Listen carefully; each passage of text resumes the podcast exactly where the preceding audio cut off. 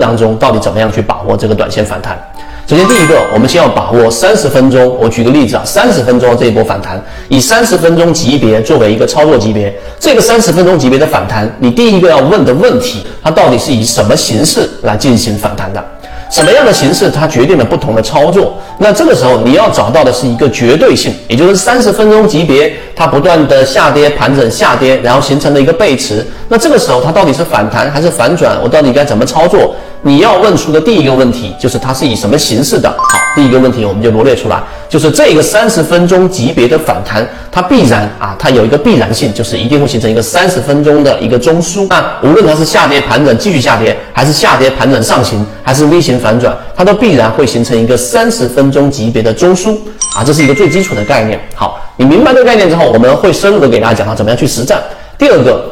当它形成三十分钟级别操作的时候，你肯定不是以三十分钟级别来作为你的操作的啊！你要做的是在次级别当中去寻找。那一旦它它必然有一个三十分钟级别，也就是这个三十分钟级别，它必然是由五分钟的，也就是它的次级别五分钟的三笔以上的上下上来构成。这第二点你一定要想明白，这也是一个必然性。好，这里面第三点就出现一个我们很尴尬的问题，就是你去做介入的话。对吧？三十分钟级别中枢构建，第一个这个五分钟级别进入到中枢，第一笔是上，对吧？你在第一笔去做介入，然后第二笔是下，然后第三笔这个上，你怎么能确定它就一定高于第一个第一笔的这个上五分钟级别的这个高点呢？不能确定的。如果你说能确定，那就是预测，对吧？那根本对于实战没有操作的意义。因此，我们在其中在缠论的这个交易模型当中，在第一笔的这个五分钟级别的上，你去交易的时候，实际上是不确定性的。或者说，对于未来的预期是没有太大的把握的，因此你要做的操作，好，重点来了。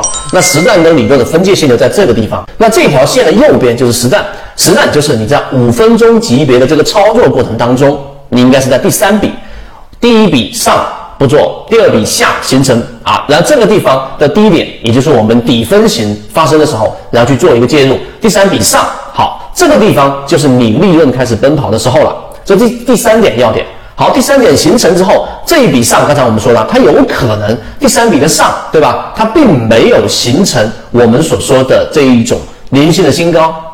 对吧？那这个时候我怎么样把握卖点呢？其实实战的操作很简单，第三笔如果上去，它但凡没有创出新高，形成一个顶分型，或者是五分钟级别更小的一个背驰，那么这种时候离场啊，这是离场。但是另外一种情况呢，就是当它一旦形成第三笔的上的过程当中，这个时候它，我们举个例子，三十分钟级别，我们以第三类型啊，以第三类型买点来形成，它这个地方形成的这个反弹，形成了第三类型买点。好，剩下的事情你要做的就是要看它后续的这种生长。那这个生长过程当中，它会形成第二个中枢、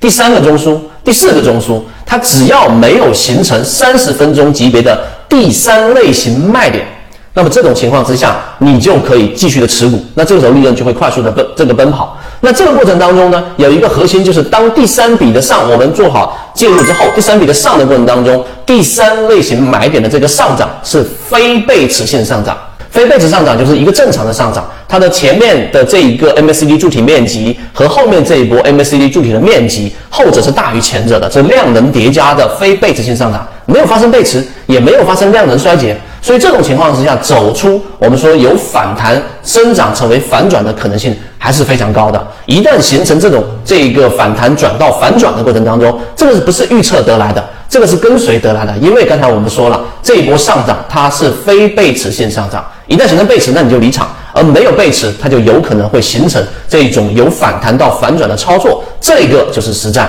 那直到它出现第三类型卖点，就果断离场。所以今天我们讲的这个内容，实际上就是缠论里面理论和实战这两者结合下来的一个完整的反弹的操作系统。当然，里面有一些细枝末节，我们在缠论的这个航线当中已经交付给大家了。把这个视频认认真真听一遍，你会发现其中的逻辑是非常严谨的，而且它是非常具有实战意义的。再有，我们是带着大家从理论的层面走过了理论跟实战的分界线，进入到实战，它是具有很强的实操性的。好，今天我们讲这个内容，希望对大家来说有所帮助。我们圈子现在正在讲实战系统专栏，完整版有非常详细的视频和图文讲解，帮助大家建立一个完整的交易系统。